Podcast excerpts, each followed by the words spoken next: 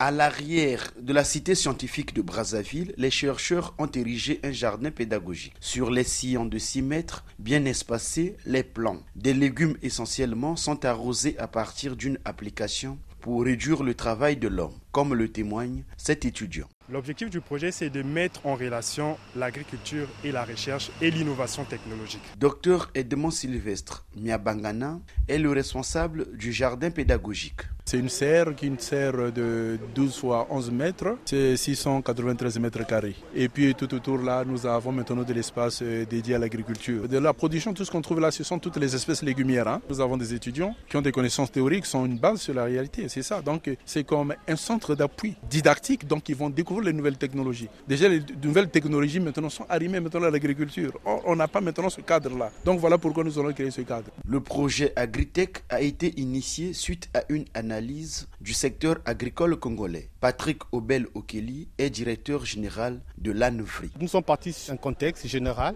de l'agriculture congolaise qui est encore de type traditionnel. Donc l'agriculture encore paysanne, avec des moyens de production peu performants. Face à ce tableau peu reluisant et pour améliorer les rendements, l'ANVRI propose des pistes. Le premier point, c'est sur l'amélioration de la productivité, qu'il faut utiliser les intrants agricoles, donc notamment l'engrais, les pesticides et les semences de bonne qualité. L'autre point, c'est sur la mécanisation, la réduction de la pénibilité. Il y a l'irrigation et la mécanisation agricole qui s'imposent aujourd'hui. Mais le projet Agritech veut aller plus loin et mettre en contribution les nouvelles technologies. L'ANVRI a développé une application qui n'a pas encore été baptisée et qui permet par exemple d'analyser précisément le comportement des sols. Une application que maîtrise Nasser Kumba, étudiant à l'École nationale supérieure d'agronomie et de foresterie. Dans cette application-là, on peut facilement connaître le pH du sol, connaître les maladies des plantes, connaître aussi l'humidité. Cela nous permet de savoir s'il faut arroser ou pas.